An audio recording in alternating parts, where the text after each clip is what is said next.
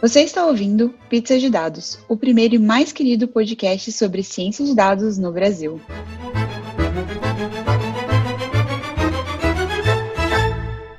Olá, amantes de pizza de todo o Brasil. Oi, eu sou a Letícia. Oi, eu sou a Patrícia. Oi, eu sou a Jéssica. E a gente está muito feliz de ter você aqui com a gente para ouvir mais esse episódio. A gente vai falar sobre dados de saúde, prêmios de mulheres de cientistas e muito mais.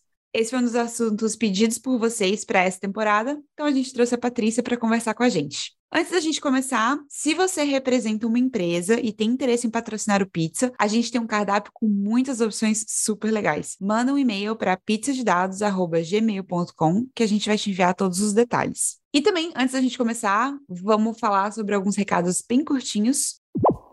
Esse ano, a CSV Conf vai ser pela primeira vez na América Latina. Essa é a conferência da Comunidade Mundial de Data Makers. Nos reunimos para discutir com dados abertos e como podem ser usados para resolver questões na área de jornalismo, ciência, governo e muito mais. Se você é apaixonada por dados e suas aplicações na sociedade, essa conferência é para você. A conferência vai ocorrer dos dias 19 a 20 de abril em Buenos Aires e no restante da semana vão haver pequenos eventos paralelos. Foi também lançada a terceira edição do livro Python Python for Data Analysis, publicada pela editora O'Reilly. Esse livro é um manual sobre manipulação, limpeza e processamento de conjuntos de dados com Python, utilizando as bibliotecas Pandas, NumPy e o projeto Jupyter Notebook. O livro está disponível gratuitamente no site do autor.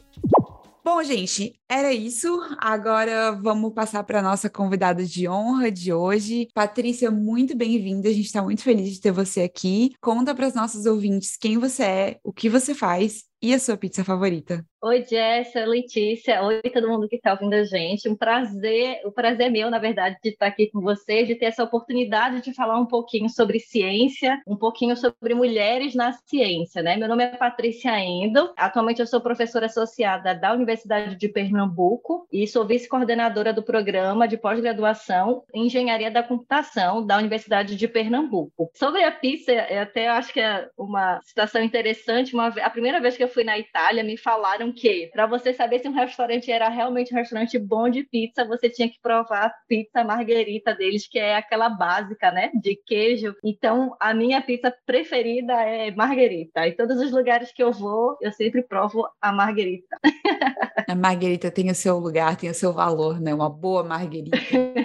É a melhor pizza para você perceber os detalhes do molho da pizza, que falam que é a coisa mais importante da pizza, mais do que o recheio. É, é verdade. Nossa, tem uma pizza aqui perto de casa, hum, com um molhinho italiano tão bom. Tô até ficando com vontade de pedir pizza. E conta pra gente, Patrícia, como é que você chegou no cargo que você tá hoje, né? Você fez engenharia da computação, certo? E como é que foi isso, assim, de engenharia da computação para trabalhar com dados bem voltados à saúde, né? Letícia, essa história é um pouco longa, eu vou tentar resumir, mas é, é interessante no sentido de que meus pais, a família dos meus pais, nunca tiveram oportunidade de entrar numa faculdade, numa universidade, né? Então, eu não tive muito essa, digamos assim, esse auxílio da minha família de dizer, olha, a universidade é importante, mas meus pais sempre estavam ali me apoiando a estudar, né? Assim, talvez eles não tinham conhecimento do que que é fazer uma faculdade, uma universidade, mas assim, desde criancinha eu sempre fui muito dedicada a estudar. Então, para vocês terem uma ideia, eu entrei na universidade há muitos anos atrás, em 2001. Eu não sei nem, vocês eram muito novinhos, né? Então, assim, em 2001, só para vocês terem uma ideia, na minha casa, assim, eu fui, eu estou de uma família de classe média, né? Bem médias. A gente não tinha computador naquela época, em 2001. Então,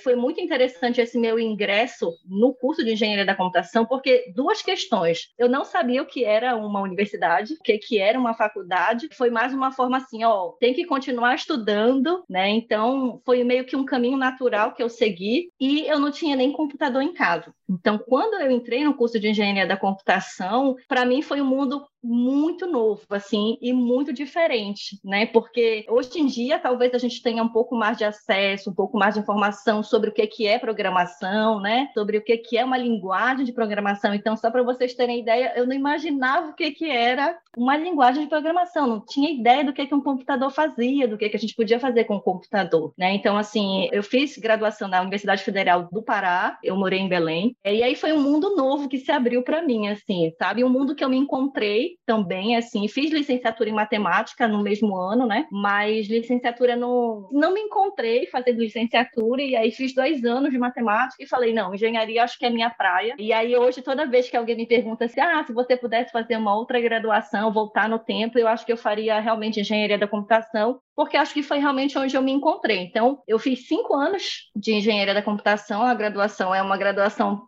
pesada, e aí, seguindo um pouco do mesmo, né, assim, eu também não tive esse incentivo de, olha, depois da faculdade, né, você pode fazer um mestrado ou fazer um doutorado. Então, eu fui meio que assim, sabe, meninas, assim, meio que tateando e fui um pouco muito da minha, do que eu queria fazer. Eu falei, ah, queria estudar, gosto muito de estudar. O que que a gente pode fazer depois que termina uma graduação, quem gosta de estudar, quem gosta de ler, eu tive a oportunidade de fazer iniciação científica, então já tinha um pouquinho de contato com pesquisa científica, e aí a possibilidade era essa, ó, tem a oportunidade de fazer um mestrado. E aí, mesma coisa da graduação, eu entrei no mestrado sem saber direito o que, que era um mestrado, como que faz um mestrado, então também mudei a minha vida, né, eu tomei a decisão de sair da casa dos meus pais, eu saí de Belém e vim morar em Recife, e aí vim fazer o mestrado em ciência da computação na Universidade Federal de Pernambuco. E aí sair de casa é muda muito a nossa vida, né? A gente cresce muito como mulher, como ser humano, e aí foi o que aconteceu comigo. Assim, eu vivi de novo, né? Abriu-se um mundo novo para mim. E aí, infelizmente, eu tive uma experiência muito complicada no mestrado. E aí, para quem estiver me ouvindo e estiver no mestrado, acho que a gente tem muito em comum porque o mestrado tem um pouquinho disso, assim. Ele é um tempo tempo muito rápido, né? São dois anos e requer muita maturidade científica de pessoas que não têm essa maturidade. Então, eu não tinha essa maturidade, eu sofri bastante no mestrado, mas também foi a oportunidade que eu encontrei de realmente decidir o que, é que eu queria fazer na minha vida, né? Quando eu terminei o mestrado, passei mais um ano trabalhando num grupo de pesquisa na Universidade Federal e aí passei no concurso da Universidade de Pernambuco, né?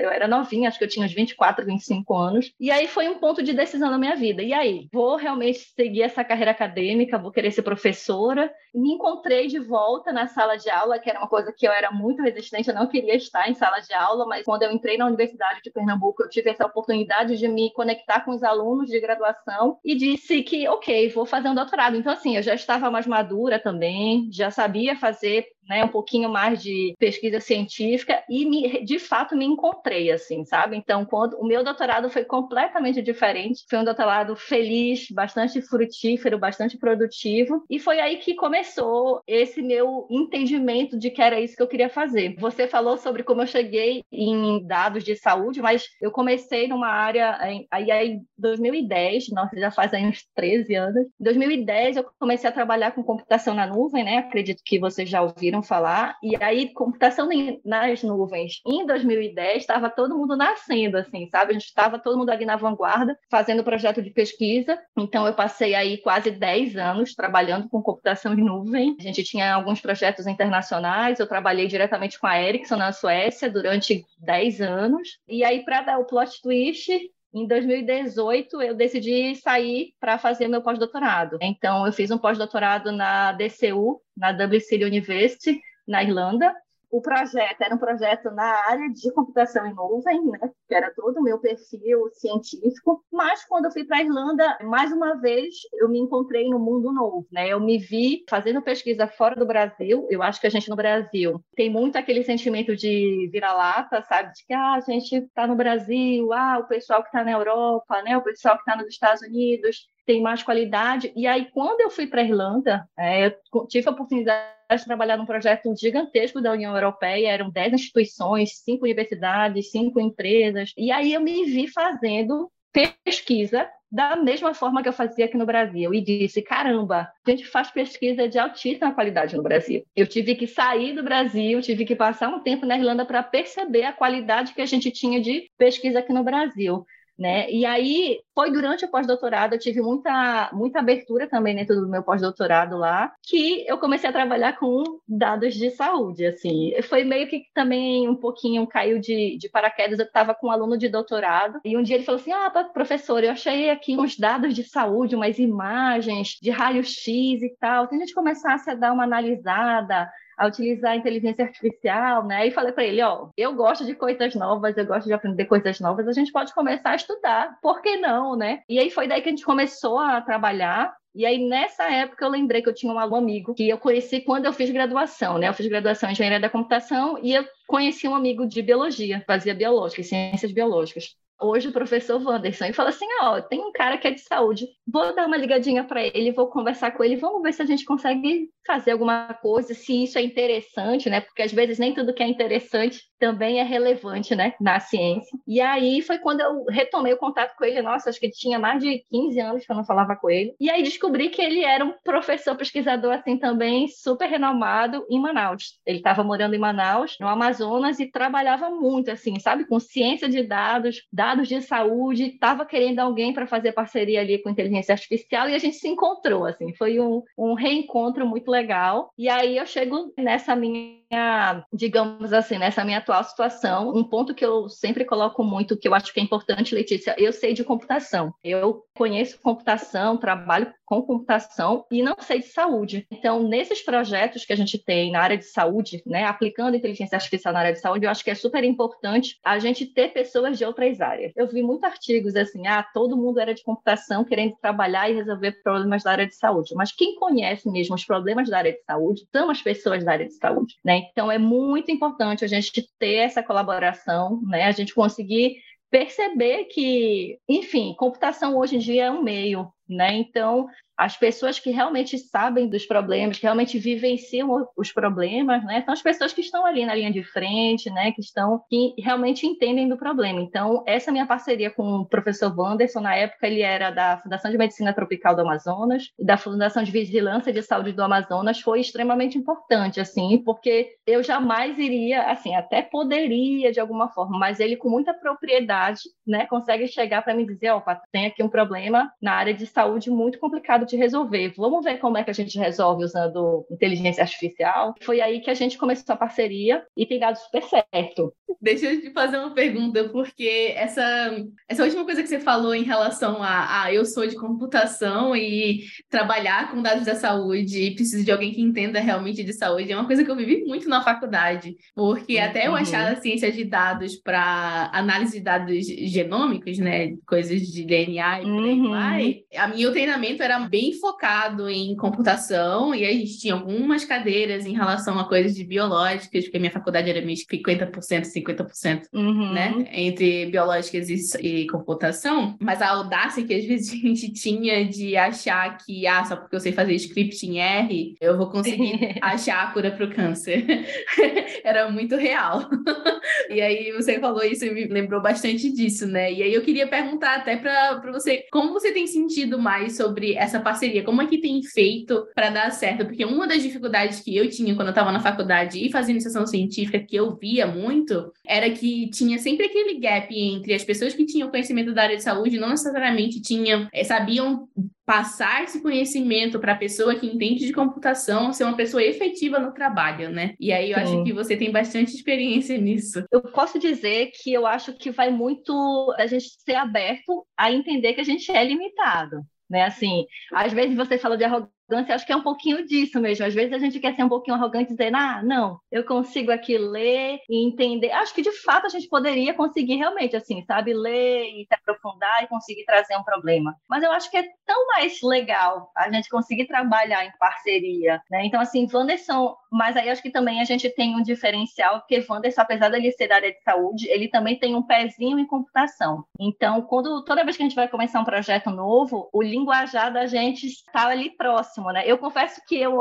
talvez eu seja mais deficiente na né, de saúde, e aí talvez ele tenha que me explicar mais coisas, né? Assim, trazer muito mais informação do que eu repassar para ele. E aí eu acho que isso é muito mesmo da gente poder estar aberto a colaborar, estar aberto a entender que a gente tem limitação, que o outro tem limitação e tá tudo e é isso mesmo, assim, tipo, eu também não quero ser especialista, não vou, nunca vou ser especialista, por exemplo, em arboviroses, que é uma das doenças que a gente trabalha, né, que a gente tem projeto. Eu nunca vou ser especialista em tuberculose, eu não vou conseguir entender com tantos detalhes. Mas eu acho que é muito importante eu ter essa pessoa do meu lado que diga, não, Patrícia, veja, isso aqui é importante, isso aqui é relevante, e a gente possa estudar, a gente possa, por exemplo, entender o estado da arte e ver que de fato é relevante, e ver de fato que a gente está conseguindo alterar uma realidade de uma comunidade específica que seja, mas que a gente de fato consegue contribuir para mudar a vida de algumas pessoas. Eu, quando trabalhava com computação em nuvem, me sentia um pouquinho distante dessa realidade. É, eu acho que é, é pesquisa,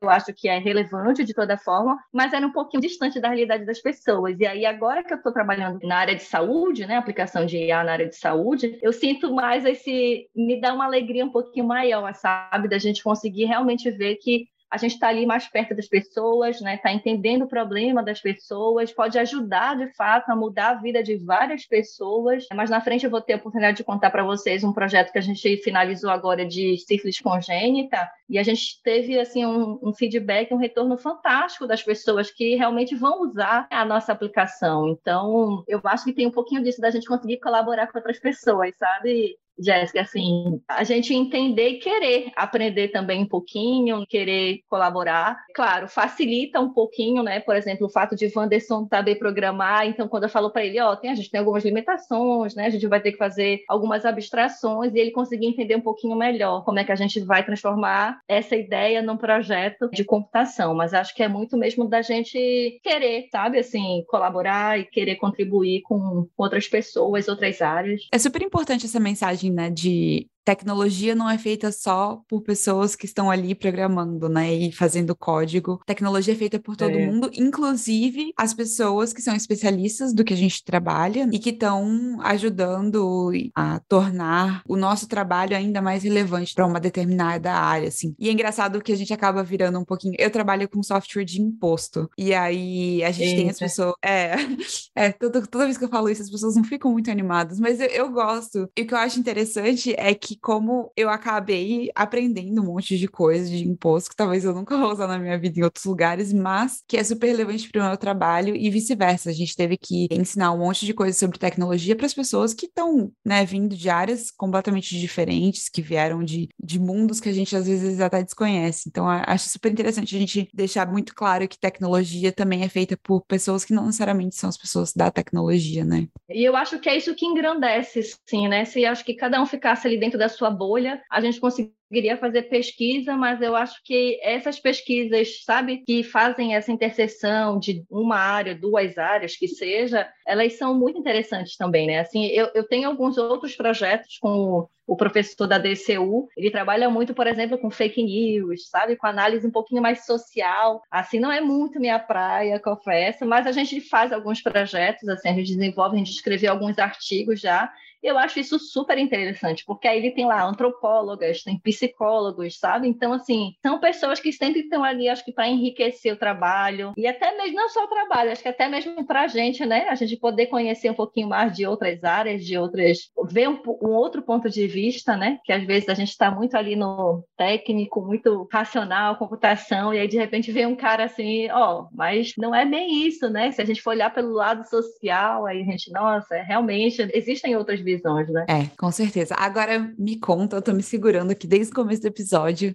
Você ganhou o prêmio Mulheres na Ciência de 2022. É. Primeiro, parabéns. É sempre maravilhoso Obrigada. premiadas. E conta um pouquinho pra gente do prêmio, como é que apareceu isso na sua vida, como é que foi? Conta um pouquinho pra gente sobre esse processo. Oh, fico super feliz de poder falar também um pouquinho sobre esse prêmio, né? O Prêmio para Mulheres na Ciência 2022. Ele é um programa da L'Oréal, junto com a Unesco e com a Academia Brasileira de Ciência. Essa edição foi a 17 então todos os anos eles fazem uma seleção né, de sete pesquisadoras no Brasil. E eu fiquei muito feliz, assim, para ser bem sincera, bem sincera, eu me inscrevi, a gente se inscreve nesse programa, a gente, na verdade, envia uma ideia de projeto de pesquisa e eles selecionam sete projetos de pesquisa, sete pesquisadoras, para, além de ter todo o prêmio, tem também o financiamento, né? Tem um recurso recurso financeiro que a gente recebe para poder desenvolver esse projeto. Então, é um projeto, e aí vou dizer para vocês mesmo, assim, eu não tinha noção, assim, eu, talvez eu não imaginava a grandiosidade que seria ganhar um projeto desse, mas mudou minha vida, assim. É muito interessante porque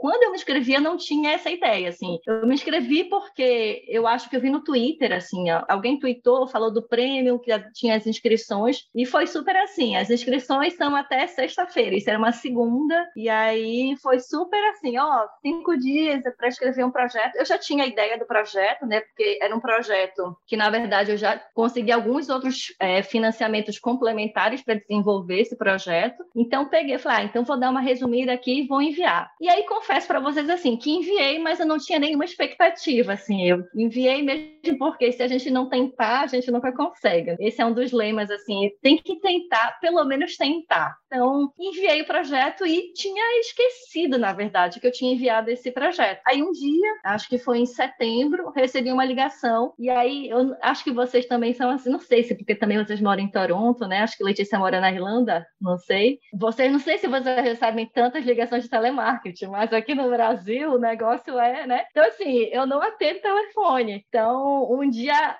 enfim, tentar. Sempre to... o telefone tocando, eu nunca atendi. Aí uma, ela me mandou um e-mail, ó, oh, Patrícia, eu queria, né, só que a fulaninha da L'Oréal, queria falar com você. Eu falei, nossa, deve ser uma coisa boa, né? Porque fiquei na expectativa e ela falou que tinha tentado me ligar três dias seguidos e não tinha conseguido. E aí eu falei, nossa, eu não atendi a, a moça do prêmio, né? Eu não atendi a ligação do prêmio. E aí foi muito legal, porque eu acho que tem um ponto que eu achei muito legal nesse prêmio, que é, de certa forma, dar essa visibilidade para as pesquisadoras brasileiras English. Sabe? Assim, eu estava falando sobre isso, né? Assim, eu não tinha ideia da proporção do prêmio, do alcance que ia ser esse prêmio. E, na verdade, eu acho que nenhuma das sete ganhadoras, a gente não tinha essa, essa noção, porque o pessoal da L'Oréal, aí eu estou falando especificamente L'Oréal, porque é a L'Oréal que faz toda a preparação, né? Que quem faz a seleção é a Academia Brasileira de Ciências e o pessoal da Unesco, mas quem prepara toda a cerimônia é a L'Oréal. E aí, meninas, foi muito legal, assim, primeiro por ter sido selecionada, por ter sido uma das ganhadoras, ter ganhado o prêmio também, né, financeiro para poder desenvolver o projeto, mas eu acho que mais do que a quantia em dinheiro, o financeiro, eu acho que esse prêmio me deu uma visibilidade, assim, muito legal. A L'Oréal, no dia da premiação, a gente fez, a gente fez é, acho que, não sei se vocês chegaram a ver, a gente foi a primeira capa digital da Marie Claire, né? Então, no dia do, da nossa premiação, elas fizeram o lançamento dessa revista, a gente não sabia de nada. A gente foi para o Rio de Janeiro, tirou fotos e tudo mais, e a gente não sabia. A L'Oréal fez tudo assim, super, acho que foi tudo muito surpresa, né? No dia da premiação, mesma coisa. A gente também não tinha ideia do que, que, que, ia ser um evento. A gente achou que a gente ia chegar lá e ia receber uma, uma plaquinha, dar uns abracinhos, mas era um evento grande, assim, da L'Oréal, com muitas pessoas, vários repórteres de várias revistas, enfim, foi muito legal. A gente conseguiu falar sobre os nossos projetos, né? Pra, eu, eu falei como meu projeto era específico, né, de cuidados antes, durante e pós-gravidez. Dei algumas entrevistas para revistas especializadas em saúde da mulher, né, em saúde do bebê. Foi muito legal, assim, sabe? Então, é, esse prêmio foi em novembro, dezembro, e eu digo para vocês assim que me abriu muitas portas, né? Assim, eu estou falando de abrir portas desde que eu entrei na graduação, mas acho que esse prêmio assim foi para mim, eu vejo muito ele como um presente mesmo assim, sabe? Eu, depois de tantos anos fazendo pesquisa, acho que vocês sabem também, né? Quem é da área de computação, a gente convive ali 90% de,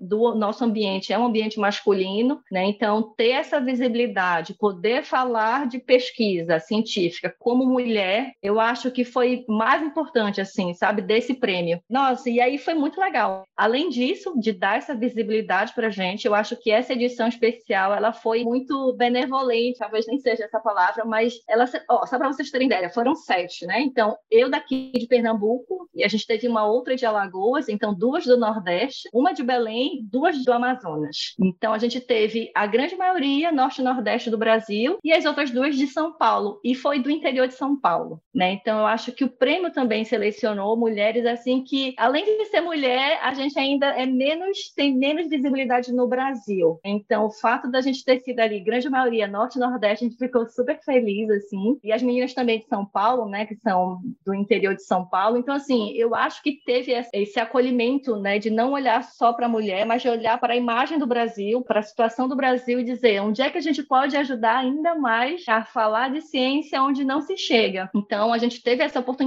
E aí, uma coisa que a gente refletiu muito, a gente ficou conversando muito, é que, além da gente ter saído na Marie Claire, a nossa primeira entrevista saiu na Vogue. E aí, a gente pode, eu inicialmente, eu vou até falar, eu vou até falar eu, né, assim, porque a gente até pensa assim, ah, mas o que, que tem a ver, né? Vogue, Marie Claire, são revistas de moda, são revistas, assim, né, que não tem nada a ver com o que vocês estão fazendo e tal. E aí foi uma reflexão que a gente fez, nós sete juntas lá. Esse é o nosso papel como cientista mulher. Estar em lugares que talvez a gente não estaria. E esse prêmio deu a oportunidade para a gente estar na Vogue, estar na Marie Claire, que são, né, de repente, revistas para um público que quer estar ali lendo de moda e que não iria ler sobre ciência mas o prêmio deu a oportunidade da gente poder chegar nessas outras mulheres, da gente poder falar um pouquinho, né, de ciência para essas outras mulheres que talvez ou não tivessem interesse ou de repente não ia, né, chegar em reportagens sobre ciência. Então, a gente ficou muito feliz, né, assim, todo mundo, ah, foi na Vogue e tal, e a gente ficou fazendo essa reflexão assim, né, tipo, ah, foi muito legal por esse aspecto, sabe, da gente realmente e aí quando saiu a reportagem da Vogue foi assim, um boom, né? Todo mundo, muitas pessoas vindo falar, né? Vem parabenizar e é muito engraçado assim, porque a gente talvez eu não tinha nenhuma,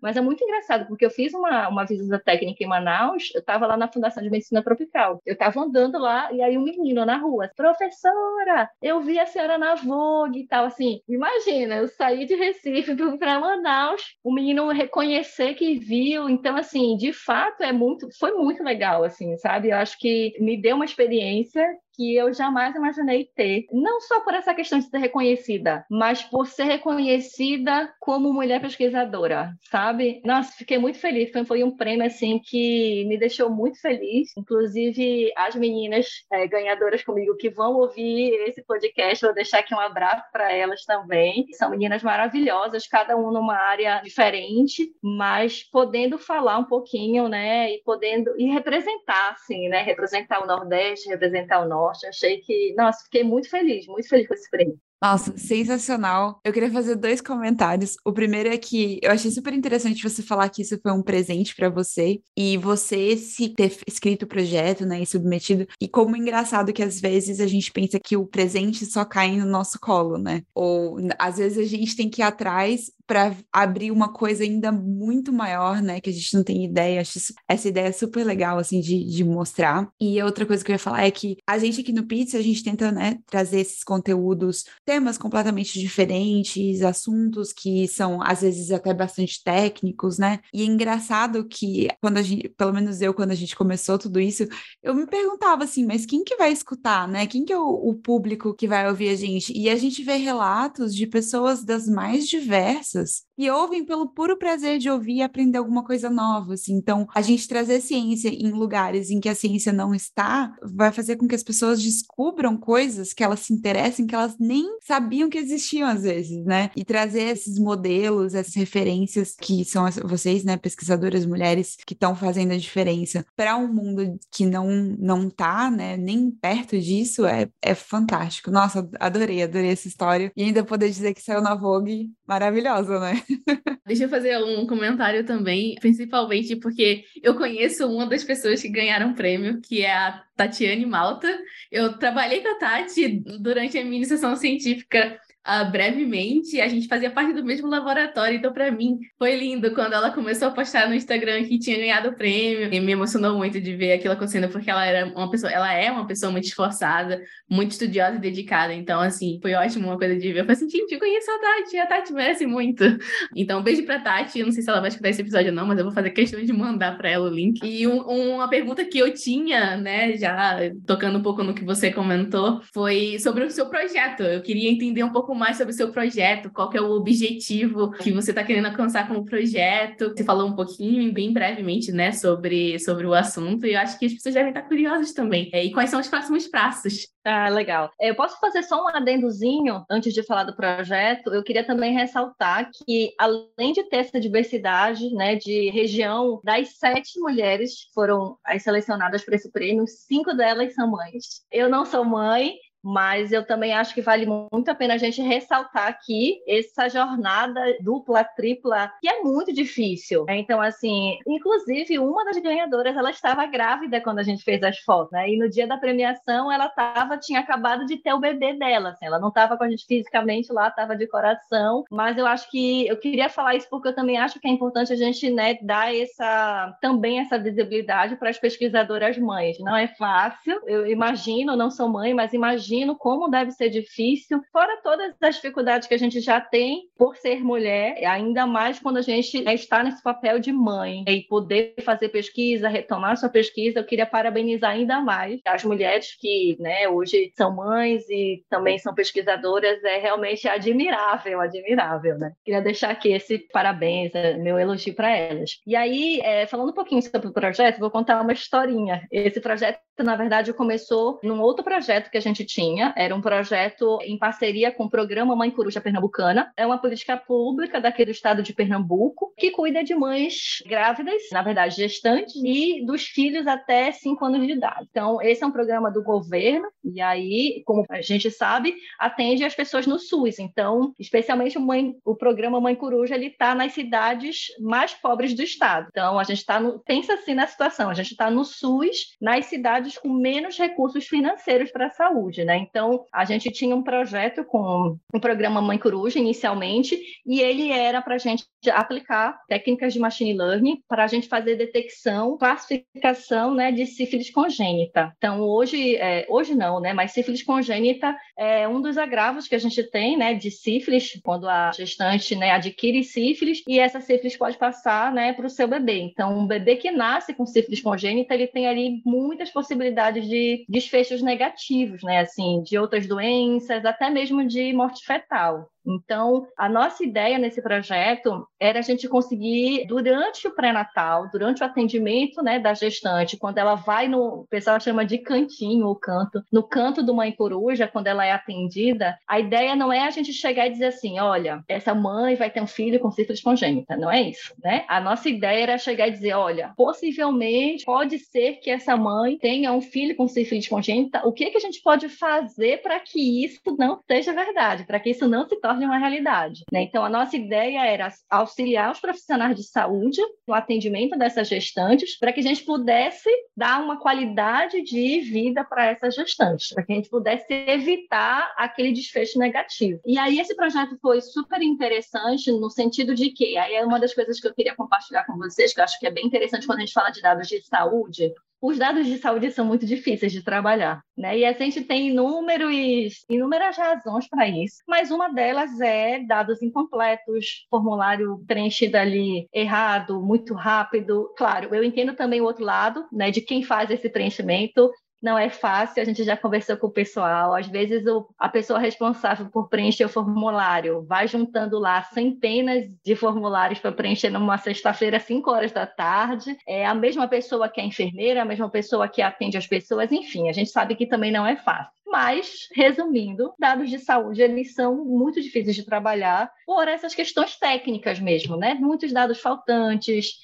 muitos dados errados, com digitação errada, e tudo isso dificulta muito, sabe, a gente ter dados bons para a gente treinar modelos bons, sabe? E esse projeto não foi diferente, né? Quando a gente pegou os dados do Mãe Coruja, nossa, a gente tinha assim muitos dados faltantes e além de que, claro, quando a gente trabalha com dados de né, os problemas na área de saúde, a gente fala de casos raros, né? No nosso caso, seria doença, né, crianças com sífilis congênita. Então, felizmente, né, na vida, a quantidade de criança que nasce com sífilis congênita é muito menor do que a quantidade de crianças que nascem saudáveis, ainda bem, né? Mas, por aprendizado do modelo, por exemplo, isso é difícil. Isso é uma situação complicada, porque a gente vai ter ali uma quantidade muito pequenininha de casos. Nesse projeto, a gente tinha 800 casos de sífilis congênita e tinha lá milhares de casos de crianças saudáveis, né? Por exemplo, só para vocês terem uma ideia. Então foi um projeto assim que tecnicamente ele começou bem complicado. A gente passou meses fazendo pré-processamento,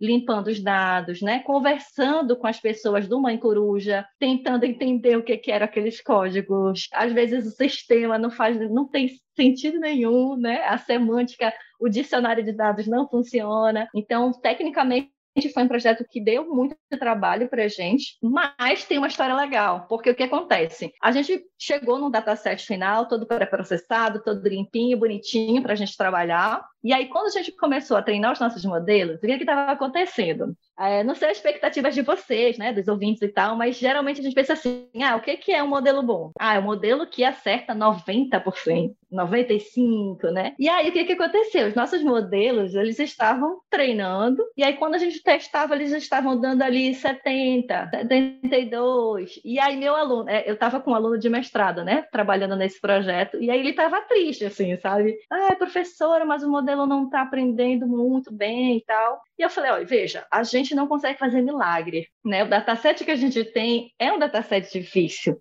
Então, querer que o modelo aprenda 90% nesse caso aqui não é o caminho. E aí também a gente está fazendo pesquisa, certo? Então, existem vários caminhos para pesquisa, e aí o rumo da dissertação dele foi a gente comparar vários modelos de machine learning, de aprendizado de máquina, e a gente fazer uma avaliação de desempenho, né? Verificar quais eram as melhores configurações, os melhores parâmetros, a melhor quantidade de atributos. Foi muito legal, assim, mas foi muito denso. Ele fez 122 modelos, 128 modelos, não lembro bem, e a gente fez uma análise muito legal, assim, sabe? Da quantidade de atributos, de quais eram os atributos que mais impactavam no aprendizado. Foi muito legal, mas eu sentia que meu aluno ainda estava triste, porque o modelo estava ali nos 70%. E aí, veja como é muito interessante, como é muito importante a gente ter as pessoas para a gente fazer essa interseção das áreas, né? Eu falei, Igor, vamos fazer assim, então? Vamos apresentar, a gente vai apresentar esse resultado para as pessoas do Mãe Coruja. Aí lá a gente tem médicas, enfermeiras, nutricionistas, né, que são as pessoas que trabalham dentro do Mãe Coruja mesmo. A gente marcou uma reunião para apresentar os resultados e tudo mais. Eu até falei para ele, ó, não precisa sair descrevendo os modelos 128 e tal. Vamos apresentar dados e tal. Mas professora, a gente vai chegar lá e vai dizer que tem 70%. Eu falei,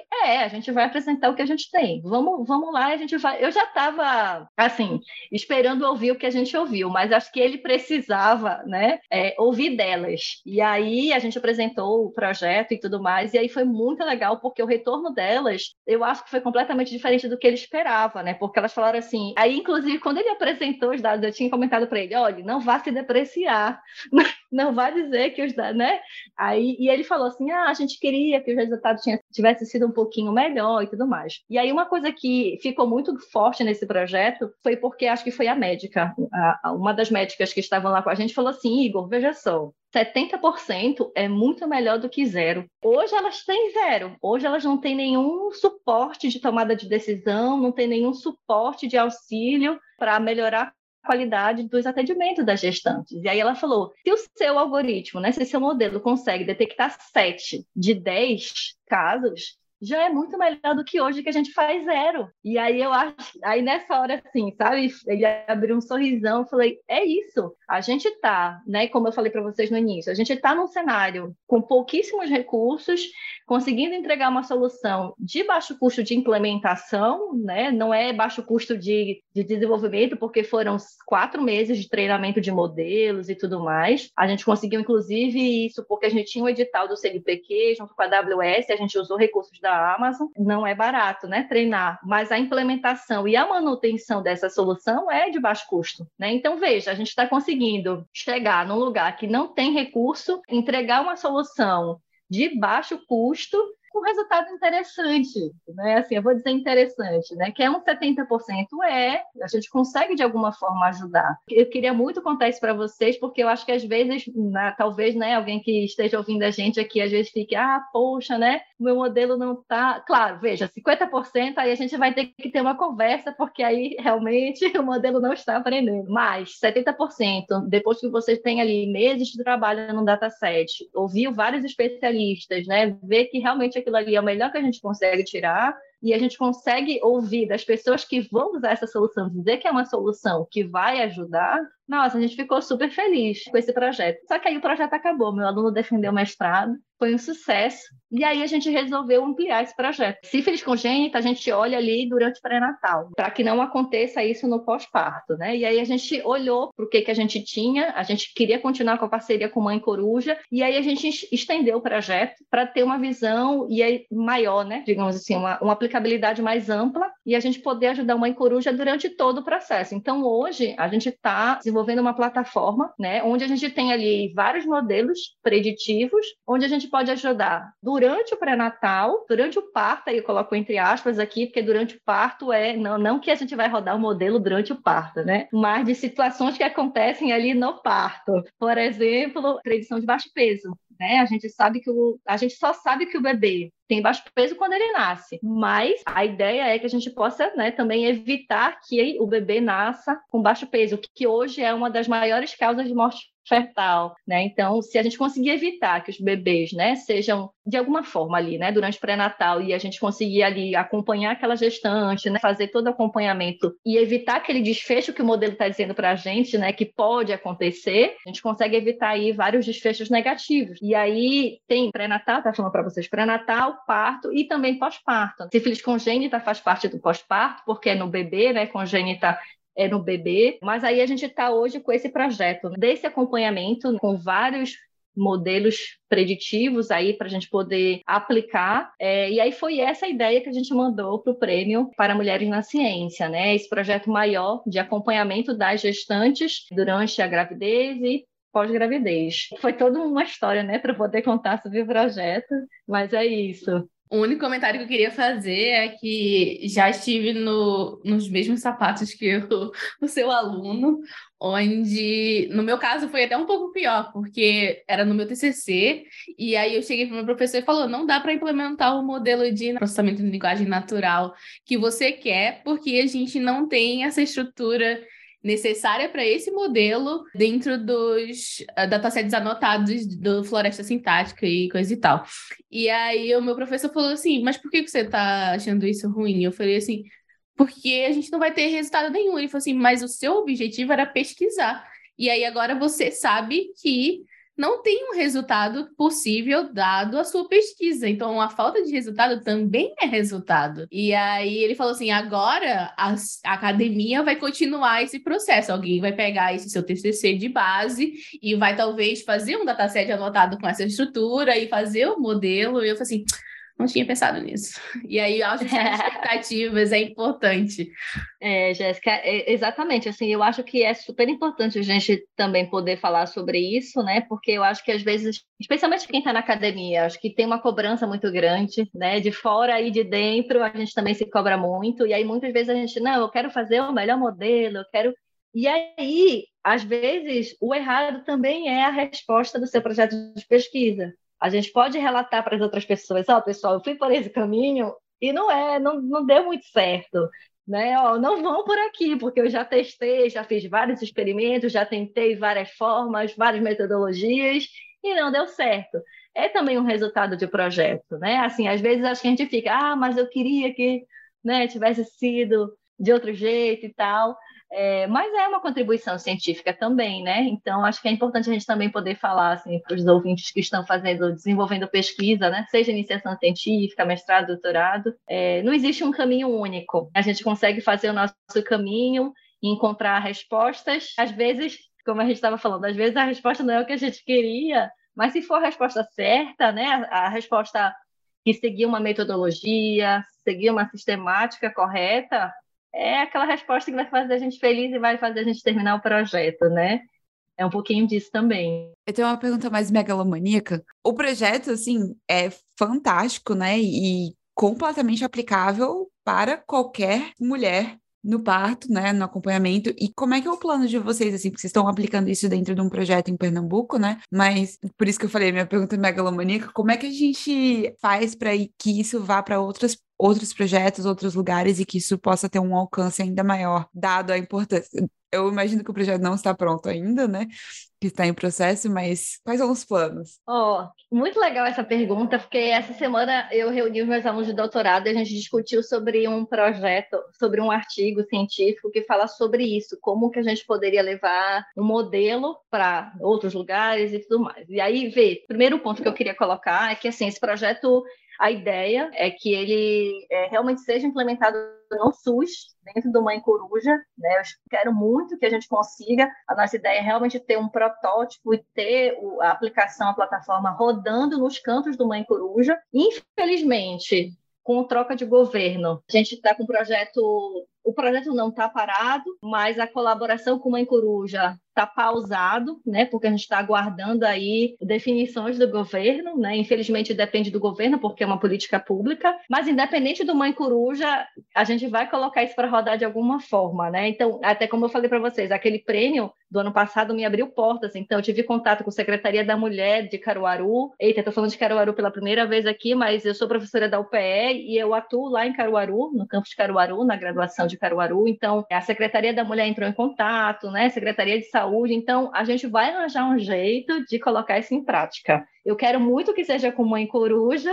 Infelizmente, se não for, a gente vai para alguma secretaria de saúde e tudo mais. Hoje, esse projeto, ele é, eu acho que esse é o maior projeto que eu tenho hoje. Eu tenho um aluno de doutorado, cinco alunos de mestrado trabalhando nesse projeto, né? Então, vai, vai, a gente vai terminar, Letícia, vai, vai rodar. Eu quero muito ver esse, essa plataforma rodando no SUS. E aí, é, talvez eu não vá responder a tua pergunta, mas eu vou trazer aqui uma indagação, um questionamento para a gente deixar aqui, de repente, para a gente discutir. Os dados que gente, todos os modelos né, que a gente desenvolve de, de machine learning, eles são data-driven, né? Eles são baseados em dados. Então, eles funcionam para aqueles dados ali que eles foram treinados. Qual que é a nossa expectativa? Que ele seja um modelo que consiga generalizar, né? Então, ah, ok, eu treinei ali meus modelos com dados de Pernambuco, há uma expectativa de que se eu falar assim, ah, então eu vou pegar dados agora de São Paulo, vou aplicar os dados de mulheres de São Paulo e eu quero que ele funcione. E aí eu não sei se isso funciona na prática, né? Então, muitas vezes, realmente, os modelos, eles são específicos, porque eu tenho ali características sociodemográficas, eu tenho características muito específicas de região. Então, hoje, esse modelo, né, que eu estou comentando aqui com vocês, eles são modelos que a gente usa dados do estado estado de Pernambuco, de algumas cidades de Pernambuco. Então, por exemplo, Recife não entra, né? Que Recife é uma cidade é capital, é, é uma cidade que tem mais recurso, não entra aqui nesse bolo. Então, de repente, até mesmo para Recife, o modelo não consiga generalizar bem, porque de repente, aí estou colocando tudo aqui nas hipóteses, né? De repente, eu tenha características sociais, sociodemográficas das gestantes de Recife muito diferente das gestantes que eu tenho dados, né, do interior do estado. Então, a gente conversou muito semana passada sobre um artigo né, científico que falava sobre essa questão da gente ter um modelo validado externamente. É um modelo que a gente diga, pronto, esse modelo aqui vai funcionar em qualquer lugar, né, para qualquer dado, para qualquer região. E aí foi um ponto que eu coloquei em discussão. Eu falei, será que a gente quer isso? Porque de repente, assim, ah, eu quero aplicar em São Paulo. Mas em São Paulo, de repente, a gente tem uma outra situação, a gente tem um outro cenário, e aí os dados que a gente vai conseguir coletar em São Paulo são diferentes dos dados que a gente tem aqui em Pernambuco. Então, de repente, realmente é um outro modelo. A gente pode, né, desenvolver um outro modelo para lá. E aí, eu não tenho uma resposta certa para te dar. Eu acho que é mais essa reflexão da gente pensar mesmo assim. Eu não sei se de fato eu quero ter um modelo tão generalista a esse ponto de conseguir levá-lo para qualquer lugar. Aí estou falando um pouquinho mais, uma coisinha um pouquinho mais técnica, né, mas assim. Ou se eu quero um modelo que funcione bem aqui para o meu cenário de Pernambuco, né? Eu quero que ele funcione aqui, né, na, dentro do programa Mãe Coruja, porque de repente se a gente abrir também para um outro espectro, a gente tenha outros dados sociodemográficos que a gente poderia usar, né, para treinamento do modelo, que de repente ele possa ser melhor, né? Então, eu não sei, acho que a resposta foi um pouquinho mais técnica nesse sentido, porque eu lembrei muito desse artigo, achei que foi uma discussão muito boa, assim, sabe? Dessa, ele chama de validação, modelo com validação externa, assim, quanto que a gente pode dizer que o modelo realmente é validado externamente com dados externos e tudo mais. É uma discussão bem interessante, inclusive. Eu fiquei até pensando aqui que tem espaço para talvez, né? Também no campo das hipóteses, tem espaço para os dois, né? Quando você tem um grupo ou quando você tem os dados o suficiente, o modelo mais específico, espera-se que, que se comporte melhor. E ao mesmo tempo, um modelo genérico pode ser muito útil quando se tem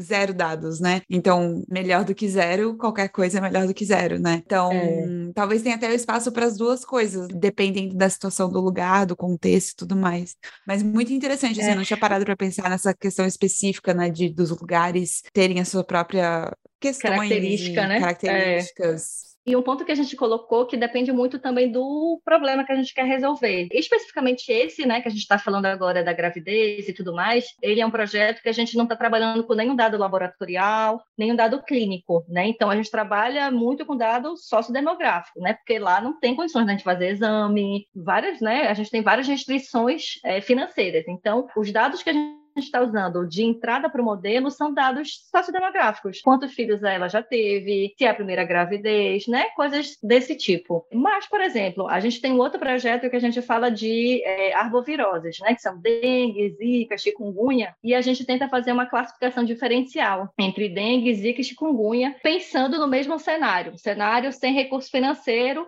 a gente não tem como fazer teste laboratorial. É, pensa no interior do Amazonas, né? Que a gente usou os dados do Amazonas. Lá é um barquinho que vai uma vez por semana com alguns médicos para fazer atendimento no pessoal ribeirinha. Então, assim, é muito difícil, né? Então, às vezes o profissional não tem tanta experiência e tudo mais. Então, a ideia lá é a gente, a partir de dados clínicos, aí só dados clínicos, é sinais e sintomas. Ah, dor de cabeça, febre, manchinha vermelha, né? A gente tenta ali fazer uma classificação diferencial entre arbovirose entre as arboviroses principais, dengue, e chikungunya. E aí, vê, nesse caso aí, é mais fácil, entre aspas, a gente ter um modelo genérico, porque os sinais e sintomas de arboviroses acredita-se que vão ser os mesmos em qualquer lugar do Brasil. Então, a gente conseguiria levar aquele modelo que a gente tem, que a gente treinou com dados do Amazonas, levar para outros locais do Brasil. Mas a gente até questionou isso. Mas será que a gente conseguiria levar para a África, por exemplo? Porque diferente, de, talvez lá tenha alguma coisa específica, alguma coisa mais né, característica da região região e tudo mais. Mas isso realmente, e a gente falou, não, mas acho que de forma geral, né, assim, apesar de usar dados clínicos, né, que é o médico que vê ali no momento do atendimento do paciente, são informações que não variam muito. Então, esse é um tipo de modelo, é um tipo de problema, digamos assim, que a gente conseguiria né, olhar mais por esse aspecto de, ah, ok, a gente consegue ter um modelo mais generalista, usar outros dados. E aí esse outro que, né, que eu falei para vocês, um pouquinho mais só dados sociodemográficos e tudo mais, ficaria um pouquinho mais difícil. Mas, nossa, achei uma discussão muito interessante, assim, semana passada a gente conversou um bocado sobre isso. Muito legal, muito, muito interessante. Acho que eu não tinha pego que eram os dados eram mais socioeconômicos do que das condições clínicas da, das mulheres gestantes e tal. Super interessante, realmente uma discussão muito rica. E acho que tem assunto para mais um podcast, hein, Jéssica? Por favor, um ou dois, dois ou dez. Três, trinta, quantos quiser, eu tô topando. Patrícia, a gente está já ultrapassando o tempo, mas antes da gente terminar, eu queria que você contasse um pouquinho para a gente sobre o Dot Lab, os tipos de trabalho que vocês hum. fazem lá, para os nossos ouvintes também conhecerem. Ah, também é outra assunto que eu fico muito feliz de poder compartilhar com vocês. Quando eu voltei da Irlanda do meu pós-doc, a gente continuou com essa parceria com a DCU, né? E é como se o DotLab fosse um filho da DCU. A gente tem o DotLab na Irlanda, dentro da DCU, e a gente teve o primeiro DotLab fora da Irlanda, que é o DotLab Brasil, que é meu grupo de pesquisa. Hoje a nossa rede se expandiu, a gente tem DotLab Eslováquia, Eslovênia, Itália, Los Angeles, Alabama, tem vários Dot Labs pelo mundo, né? Mas o Dot Lab é o mais legal de todos, que é o grupo de pesquisa que a gente roda aqui, mais especificamente em Caruaru, né? Eu falo Caruaru porque é onde a gente tem nosso espaço físico, no Armazém da Criatividade hoje. E o Dot Lab Brasil, assim, eu tecnicamente falando, ele é o meu grupo de pesquisa, mas eu digo que ele é assim, é um conjunto de pessoas que amam o que fazem. E a gente faz pesquisa, sabe? Assim, esse grupo ele é formado por alunos de graduação, mestrado e doutorado, né, que eu oriento. E nossa, eu, é um grupo que me deixa tão feliz, assim, que eu consegui encontrar pessoas jovens que olham para a ciência da mesma forma que eu, de certa forma, assim, que querem trabalhar com ciência da mesma forma que eu, que é de forma feliz. Eu sempre falo para os meus alunos que o mais importante é eles estarem trabalhando em alguma coisa que tenha significado para eles, em alguma coisa, em algum projeto que deixem eles felizes com o resultado. Né? Então, no DotLab Brasil, é onde a gente desenvolve todos esses projetos de pesquisa. Ele está vinculado ao programa de pós-graduação em Engenharia da Computação, da UPE, né? que é onde eu sou é, professora hoje. E são alunos maravilhosos. Hoje a gente está com cerca de quase 25 alunos. Eu tenho aluna de graduação fazendo iniciação científica, tenho vários alunos de mestrado, vários alunos de doutorado. E eu, nossa, fico muito feliz de poder falar do DotLab, porque a gente nasceu na pandemia?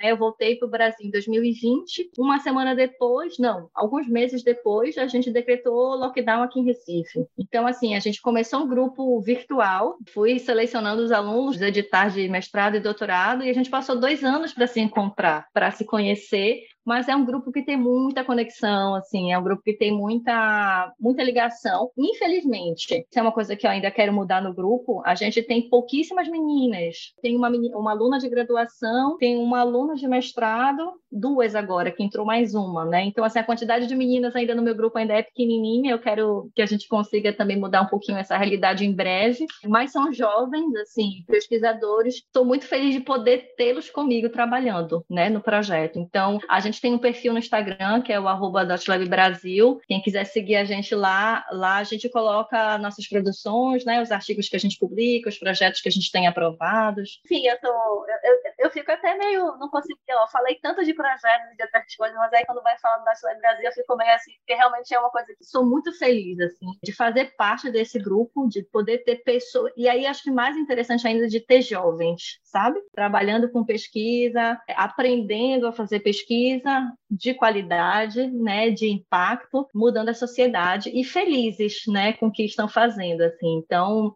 Dot Brasil é carinho assim que eu tenho, é um, nossa, é meu potinho de ouro, é meu potinho de ouro. Ah, excelente. Bom, a gente quer lembrar todos os nossos ouvintes que todos os links sobre as coisas que foram citadas durante o episódio estão na descrição do vídeo do YouTube ou dos da onde quer que você esteja ouvindo o nosso episódio. E também lembrar que se você curtiu esse episódio, nos avalie no Spotify, no Apple Music, nos siga nas nossas redes sociais, a gente é Pizza de Dados em todos os lugares. Curta, compartilhe os nossos posts com a hashtag Pizza de Dados Podcast. Assim a gente fica sabendo de mais pessoas para virem aqui, mais pessoas acabam conhecendo o nosso podcast e o trabalho dessas pesquisadoras maravilhosas que a gente traz para conversar um pouquinho com a gente. E é isso, eu queria agradecer muitíssimo, Patrícia, foi excelente. E por favor, sinta-se convidada para voltar e falar sobre muitas coisas, discutir essas nuances da pesquisa que a gente é sempre fascinado em entender e divulgar mais o trabalho dessas nossas pesquisadoras brasileiras. Muito obrigada. Ah, eu que agradeço poder ter essa oportunidade, né, da gente poder falar do que faz, do que trabalha, do que gosta de, de fazer. É, sempre que vocês quiserem precisarem, eu fico muito feliz de poder vir aqui falar, a gente poder conversar sobre ciência, poder conversar um pouquinho sobre computação. Espero que é, vocês tenham gostado, possam ter aproveitado um pouquinho aí da nossa conversa. Foi ótimo, eu adorei. Muito, muito obrigada pelo convite. A gente que agradece, foi maravilhoso. Eu estava aqui babando, ouvindo tudo. Muito, muito ótimo. Então é isso aí, pessoal. Fechamos mais um episódio. Tchau. Tchau. Tchau, tchau.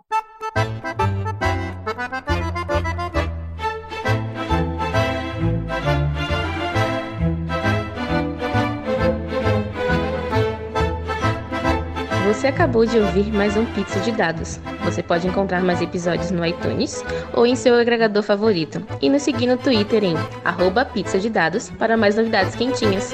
Tchau! Thank you.